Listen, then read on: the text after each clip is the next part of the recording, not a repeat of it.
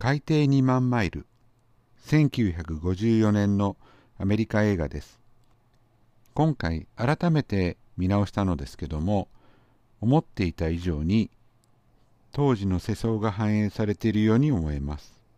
この頃世界は冷戦に突入し核の脅威がますます深まっている頃です。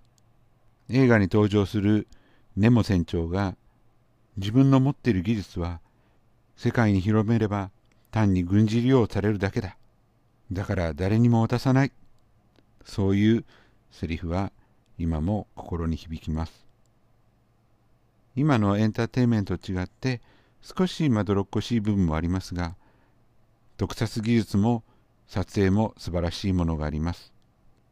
打足ですけども、1954年、日本ではゴジラが公開されています。打足でした。